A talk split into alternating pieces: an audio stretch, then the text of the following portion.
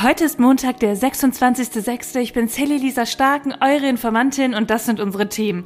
Wagner-Söldner wollten nach Moskau marschieren. Was bedeutet das für den Krieg in der Ukraine? Ist Putins Macht bald vorbei? Oder was ist da eigentlich genau passiert? Das ist heute Thema. Und dann sprechen wir über einen CDU-Politiker, der auf einem Volksfest das Lied Leila mitgegrölt hat. Ja, und ob das eher frauenfeindlich oder doch volksnah ist. Ja, und dann der Knaller. Bayerische Ermittlungsbehörden, die haben die letzte Generation Generation abgehört und damit wohl auch Gespräche mit Journalistinnen. Ja, verstößt das eigentlich nicht gegen die Pressefreiheit? Und zum Schluss, da habe ich euch noch eine private Nachricht mitgebracht, die uns vielleicht auch noch einmal aufmerksamer werden lässt. Los geht's! Die Informantin. News erklärt von Sally Lisa Stark. Ihr Lieben, liebe Grüße von Ibiza. Ich habe es euch am Freitag ja schon erzählt, wir sind diese Woche im Urlaub zusammen mit Freunden und wir haben hier wirklich ein richtig nettes und niedliches Haus und wirklich eine wunderschöne Zeit. Aber bevor wir uns jetzt gleich auf den Weg zum Strand machen, da erzähle ich euch natürlich, was gerade alles so passiert. Denn egal, ob ihr gerade zu Hause sitzt, im Büro, im Auto oder vielleicht seid ihr auch selber im Urlaub, ja, die News, die bekommen wir natürlich überall mit und ich verrate euch jetzt schon mal, als ich mit der Recherche angefangen habe für diese Folge, Folge, da hatte ich wirklich das Gefühl, ich weiß gar nicht, wo ich anfangen soll. Ja, wie auch, ihr habt es vielleicht mitbekommen, die Ereignisse, die haben sich an diesem Wochenende wirklich überschlagen. Und deshalb tauchen wir jetzt auch ohne Umschweife in die Newswelt ein. Ich verspreche euch wieder, dass ihr nach dieser Folge alles wisst, was ihr braucht, um mitreden zu können. Okay, am Wochenende, da haben wir wirklich viele Eilmeldungen aufs Handy bekommen. Und da ging es in den meisten Fällen um die Wagner-Gruppe. Ja, die erste Frage, die man sich da wahrscheinlich stellt, was ist das? Oder eher, wer sind die? Ja, beim ersten Blick, dann stellt man sich das irgendwie so vor, es ist irgendwie so ein, wie ein, ja, irgendwie wie ein ganz schlechter Actionfilm. So ein amerikanischer, in dem Schauspieler wie Gerald Butler mitspielen oder Tom Cruise und irgendwo im Dschungel halbstarke Männer, die zu viel Testosteron haben und für irgendwas kämpfen. Ja, und am Ende gibt's dann immer irgendeinen Gewinner. Ehrlich gesagt, die echte Geschichte mit dieser Wagner-Gruppe, die ist eigentlich ähnlich. Aber bevor wir jetzt darüber sprechen, was da genau passiert ist, also dass diese Wagner-Gruppe auf dem Weg nach Moskau war, Putin über Verrat gesprochen hat, also sich eine eigene Söldnergruppe gegen Putin gestellt hat und wir alle dachten, oh mein Gott, greift diese Söldnergruppe jetzt wirklich den Kreml an? Ja, und was könnte das für den Krieg in der Ukraine bedeuten? Ja, und was ist besser, Putin an der Macht oder der Chef der Söldnergruppe? Und warum passiert das Ganze überhaupt erst? Ja, bevor wir diese spannenden Fragen klären, gucken wir uns doch erstmal an, wer sind diese komischen Typen eigentlich? Hinter der Wagner-Gruppe, da versteckt sich eigentlich ein russisches Militärunternehmen und das wirbt Menschen an, die dann in verschiedenen Konflikten für diese Gruppe kämpfen. Und das sind dann Söldner. Ein bisschen wie Auftragssoldaten eigentlich. Und eine sehr wichtige Figur in dieser Söldnergruppe, das ist der Chef. Und der wird auch Putins Koch genannt, weil er interessanterweise mal ein Restaurant in St. Petersburg hatte. Und er heißt Yevgeny Prigoschin. Ich habe in den letzten Tagen sehr viele Videos von ihm angesehen. Ja, und weil, wie kann es anders sein, er hat natürlich einen Telegram-Kanal, auf dem er ganz viele Nachrichten verbreitet. Quasi eine eigene Pressestelle dieser Wagner-Gruppe und damit ihr euch jetzt auch ein kleines Bild machen könnt, wie dieser Typ aussieht oder wie dieser Typ so sein könnte. Ich beschreibe es euch mal. Prigozhin ist knapp über 60 Jahre alt. Ein großer Typ mit Glatze in Militärkleidung. Er hat irgendwie ein sehr aggressives Aussehen oder auch eine aggressive Ausstrahlung, vor allem wenn er in seinen Videos spricht. Er erinnert mich so ein ganz bisschen an den Superschurken von den Minions, Felonious Gru. Ja, der einzige Unterschied ist wahrscheinlich, dass Prigozhin nicht so einen weichen Kern hat wie der Schurke in einem Kinderfilm. Und der kämpft jetzt gerade in der Ukraine mit seinen Söldnern, verbreitet seine Nachrichten auf einem Telegram-Kanal, hat also seine eigene Meinung in diesem Krieg. Und genau darum ging es eigentlich auch am Wochenende. Und das schauen wir uns jetzt mal an.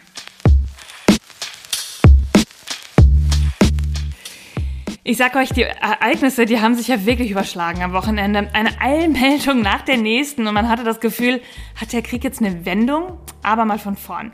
Der Kern des Ganzen, das ist eigentlich ein Konflikt zwischen Prigoschin und dem russischen Machtapparat. Vor allem eigentlich dem russischen Verteidigungsministerium. Verteidigungsminister Sergei Shoigu. Der Söldnerführer, der sagt nämlich, das Verteidigungsministerium, das hat jetzt echt viele Fehler im russischen Angriffskrieg gegen die Ukraine gemacht. Ja, in der letzten Woche, da begann die Eskalation dann eigentlich mit einem Video in dem besagten Telegram-Kanal. Und da sagte der Wagner-Chef Pregoschin, Leute, ganz ehrlich, von Seiten der NATO, da gab es keine Bedrohung und auch nicht von der Ukraine. Den Krieg, den Putin da angezettelt hat, um die Ukraine zu demilitarisieren oder auch zu denazifizieren, der war gar nicht nötig. Es würde da gar keine Nazis in der Ukraine geben und der Präsident Zelensky, der wollte doch vor dem Krieg auch mit Putin verhandeln. Also also alles irgendwie sinnlos. Alles nur für die Macht von Putin und Prigozhin sagt auch, es sei darum gegangen, dass Russlands Verteidigungsminister Sergei Shoigu zum Marschall werden und eine zweite Heldenmedaille bekommen kann. Ja, also wenn wir ehrlich sind, hier war natürlich klar, dass Russland keine Gründe für diesen Krieg hat. Das wussten wir eigentlich auch schon vorher. Nur die russische Propaganda, die erzählt im eigenen Land natürlich eine ganz andere Geschichte. Und das natürlich zuallererst, um vor der Bevölkerung zu rechtfertigen, was Putin da macht. Und auch viele Menschen, ja, sterben ja auch in diesem Krieg auf russischer Seite. Diese Männer, das sind alles Väter, Söhne und Freunde. Und das Land braucht also irgendeinen Sinn für diesen eigentlich so sinnlosen Krieg. Krieg. Und da hat Putin Gründe herangezogen, ja, eigentlich alle, die er irgendwie gefunden hat. Egal wie bescheuert sie waren. Und genau das ist natürlich noch viel aufregender und auch mit einer Eskalation gleichzusetzen, wenn der Chef dieser Söldnertruppe jetzt sagt, Leute, das stimmt alles nicht und damit alles in Frage stellt. Und das dann auch noch in der russischen Öffentlichkeit. Das muss man sich erstmal vor Augen führen, was das eigentlich alles bedeutet.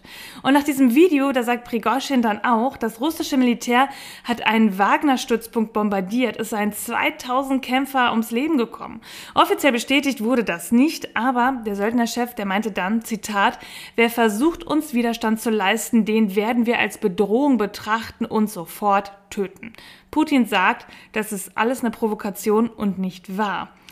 Ja, Prigozhin, der nutzt das jetzt, egal ob das wahr ist oder nicht, als Grund, um nach Russland reinzumarschieren, nach Rostov am Don. Dort ist nämlich der am nächsten zur Front gelegene Sitz des Verteidigungsministeriums und da liegen auch ganz schön viele Waffen, die Prigozhin, glaube ich, gerne hätte. Und damit überschreitet er dann eine rote Linie für Putin und der sagt dann, es gibt jetzt Ermittlungen gegen ihn wegen eines Militärputsches und des Aufrufs zu einer bewaffneten Meuterei. Ja, am Samstagmorgen, da erklärt der Chef der Truppe dann auf Telegram, dass er das Armeehauptquartier sowie einen Flugplatz in Rostov eingenommen hat und auch, dass es irgendeine Schussabgabe gab. Putin wendet sich dann mit einer Fernsehansprache an das russische Volk und sagt, dieser Aufstand ist eine tödliche Bedrohung und ein Durchstoß in den Rücken. Die Wagner-Söldner, die müssen bestraft werden, weil sie sind Verräter. Ja, Prigozhin sagt, das ist kein Putsch, sondern ein Marsch der Gerechtigkeit. Ja, ihr merkt, das ist ein ganz schönes Hin und Her zwischen Prigozhin und auch Putin. Und man hatte auch das Gefühl am Wochenende, wenn man nicht im Minutentakt die Nachrichten verfolgt, dass man gar nicht mehr hinterherkommt, wer jetzt was, wann, wie, wo gesagt hat. Ja, und es ging auch noch weiter an dem Tag. An ganz vielen Stellen, an Grenzübergängen zu Russland, da haben sich ganz viele Wagner-Kämpfer bewegt. Ja, und die russische Armee, die hat anscheinend an vielen Orten auch gar keinen Widerstand geleistet und die Wagner-Kämpfer eher mit Sympathie begrüßt. Und die haben sich dann gemeinsam Richtung Norden, also Richtung Moskau aufgemacht. Und der britische Geheimdienst, der sagte dann, Leute, das ist die größte Bedrohung für den russischen Staat in der jüngsten Zeit. Ja, und auf einmal war diese Wagner-Gruppe nur noch 200 200 Kilometer von Russland entfernt. Putin, der hatte derweil einen Notstand ausgerufen und auch Checkpoints auf den Autobahnen errichtet. Und jetzt fragt man sich ja, zu welchem Szenario es da hätte kommen können. Zuerst hätte der Putsch gegen Putin einen Machtwechsel bedeuten können und Prigozhin würde den Kreml übernehmen. Die zweite Variante ist ein langer Konflikt zwischen beiden Parteien und ja, der dritte ist irgendwie, dass Prigozhin stirbt und die Söldnergruppe zerschlagen wird. Tja, und dann kam es am Samstagabend so, Prigozhin, der hat seinen Kräften befohlen, den Vormarsch auf Moskau zu stoppen, umzukehren und keinen Tropfen Blut zu vergießen. Und vor allem hat er das anscheinend gemacht, damit auch er auf seiner Seite kein Blut verliert. Und so ist es dann auch passiert, dass die Kämpfer wirklich umgedreht sind und Bilder haben dann gezeigt, wie der belarussische Machthaber Alexander Lukaschenko anscheinend als Vermittler zwischen Prigozhin und dem Kreml fungiert hat. Es gibt Spekulationen, die dann besagt haben, dass der Verteidigungsminister Sergei Shorgoy, der Prigozhin ja anscheinend ein Dorn im Auge war, jetzt auch abberufen werden soll und dass das Teil des Deals sein soll. Ja, und dann gab es eben auch noch die Meldung, dass die Söldnergruppe und Prigozhin selbst strafrechtlich für diesen Marsch der Gerechtigkeit nicht belangt werden sollen. Und dafür müsse Prigozhin jetzt nur nach Belarus ziehen. Zwei Fragen bleiben für mich noch offen. Ja, erstens, warum zur Hölle gab es diesen kleinen Ausflug vor die Tore von Russland denn jetzt wirklich? Und zweitens, hat das jetzt irgendeine Auswirkung auf den Krieg in der Ukraine? Dr. Markus Koll, Militärexperte der ETH Zürich, der sagt dem ZDF Folgendes dazu. Das Wesentliche, was man sich aber im Klaren äh, sein muss über Russland, ist, in Russland dürfen sie eines nicht zeigen, nämlich Schwäche. Und allein die Tatsache, dass er einfach nach Rostov-na-Doну reingehen kann, sich dieses Material greifen und dann über 500 Kilometer einfach auf Moskau fahren, das lässt Putin unglaublich schwach aussehen. Äh, zumal nicht nur Putin selber Moskau verlassen hat, sondern auch ein Teil seiner Regierung und etliche Oligarchen. Ähm, das zeigt Ihnen, wie fragil das, das ganze System ist. Jetzt können Sie natürlich sagen, okay, das war alles ein abgekartetes Theater, ähm, aber das, das glaube ich nicht. Also Putin würde sowas freiwillig nie machen. Das lässt ihn als schwach und inkompetent dastehen. Und ähm, es ist möglich, dass, dass Prigozhin vielleicht auch nur zum Schein auf das Ganze eingeht, also dass er jetzt äh, irgendwo sich ins Gelände verstreut, sich dort konsolidiert. Und in ein paar Tagen äh, geht das Ganze weiter. Ja, und zur Situation in der Ukraine sagt er dann noch das. Die Ukraine sagt, okay, wir wissen nicht, wie lange dieses Prigozhin-Theater geht, aber wir nutzen diese momentane Verwirrung jetzt aus, um einfach vorzustoßen. Weil wenn sie die russischen Truppen ein paar Tage binden können, und die kriegen keinen logistischen Nachschub, weil Wagner irgendwie seine Spielchen spielt, dann könnte das tatsächlich gefährlich werden und dann könnte die Ukraine vielleicht lokale Frontdurchbrüche erzielen. Leute, der Drops, der ist ja also vielleicht noch nicht ganz gelutscht. Das Ding ist noch nicht vorbei. Ja, und dass es jetzt wirklich Ruhe um Prigozhin geben wird, das ist noch nicht so ganz klar. Und auch der deutsche Verteidigungsminister Boris Pistorius sagt, es lässt sich schwer abschätzen, zumal wir nicht wissen, wie instabil Russland werden wird und wer am Ende die Oberhand behält und wer sich mit wem zusammentut. Es ist einfach zu früh, jetzt eine Bewertung abzugeben. Wenn man das jetzt täte, würde man den offenen Blick eintrüben für das, was tatsächlich passiert. Deswegen halte ich mich da selber zurück. Ja, und bislang gibt es auch noch keine Positionierung der Bundesregierung. In dieser Situation gibt es für uns keine Handlungsoption. Es ist ein innenpolitischer Konflikt in Russland. Äh, ob der sich zu einem Machtkampf äh, entwickelt, das können wir noch nicht sagen. Wir sind Beobachter. Wir beobachten genauso wie alle anderen Verbündeten sehr aufmerksam und behalten unser Augenmerk ansonsten auf die Unterstützung der Ukraine gerichtet. Und das werden wir auch machen. Weiter beobachten und drüber sprechen. Und von diesem wirklich spannenden und auch nervenaufreibenden Thema, da schauen wir mal zurück zu uns. Hier ist nämlich das passiert. Ich habe Post und meine Post macht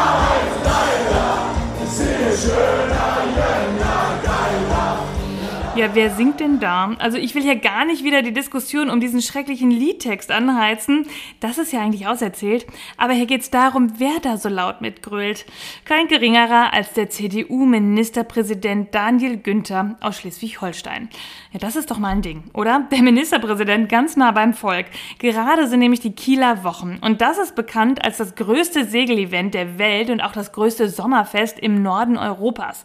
Tja, und jetzt ist es bekannt als Volksfest, das den Laila-Song gespielt hat, zusammen mit dem Ministerpräsidenten. Ja, und der ist am Wochenende richtig auf die Bühne gestiegen und hat einen Party-Song quasi mitperformt. Und jetzt fragen sich alle, war dieser Auftritt frauenfeindlich oder volksnah? Ja, ihr könnt euch vorstellen, wie das Internet reagiert. Einer schrieb zum Beispiel, Daniel Günther, der rockt das Festzelt zur Kieler Woche. Ach, das wird den meisten nicht passen, aber den allermeisten schon. Oder auch sowas hier. Richtig gut, dass Daniel Günther sich nicht von der Cancel Culture einschränken lässt.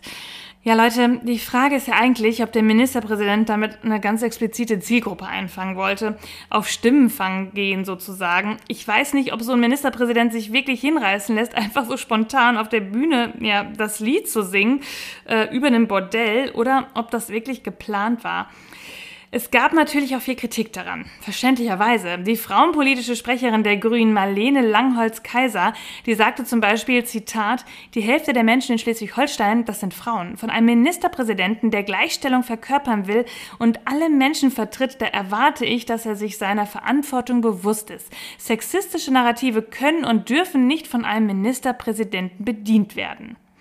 Ja, und jetzt könnte man ja meinen, lass den Ministerpräsidenten doch auch mal seinen Spaß haben. Der ist doch auch mal privat unterwegs. Nein, aber natürlich darf er seinen Spaß haben, aber er ist eben nie privat unterwegs. Er wird immer von allen beobachtet und er ist eben auch immer zu jeder Minute Ministerpräsident. Und ich sag's euch ehrlich, und das ist jetzt meine Meinung, von einem Typen, der so ein Lied mitgrölt, von dem würde ich mich nicht ernsthaft vertreten fühlen. Und ihr? Leute, diese Nachricht, die hat mich wirklich aus den Socken gehauen. Klimaaktivisten der letzten Generation, die wurden offenbar über Monate von Ermittlern abgehört. Dabei soll auch das Pressetelefon der Aktivisten gewesen sein. Ja, und dann ist auch zweifelhaft, ob das wohl im Sinne der Pressefreiheit legitim ist. Denn ehrlich gesagt, dann sind auch mutmaßlich Journalisten abgehört worden. Konkret, die Generalstaatsanwaltschaft in München, die soll in Ermittlungen gegen die letzte Generation monatelang zahlreiche Gespräche abhören lassen haben.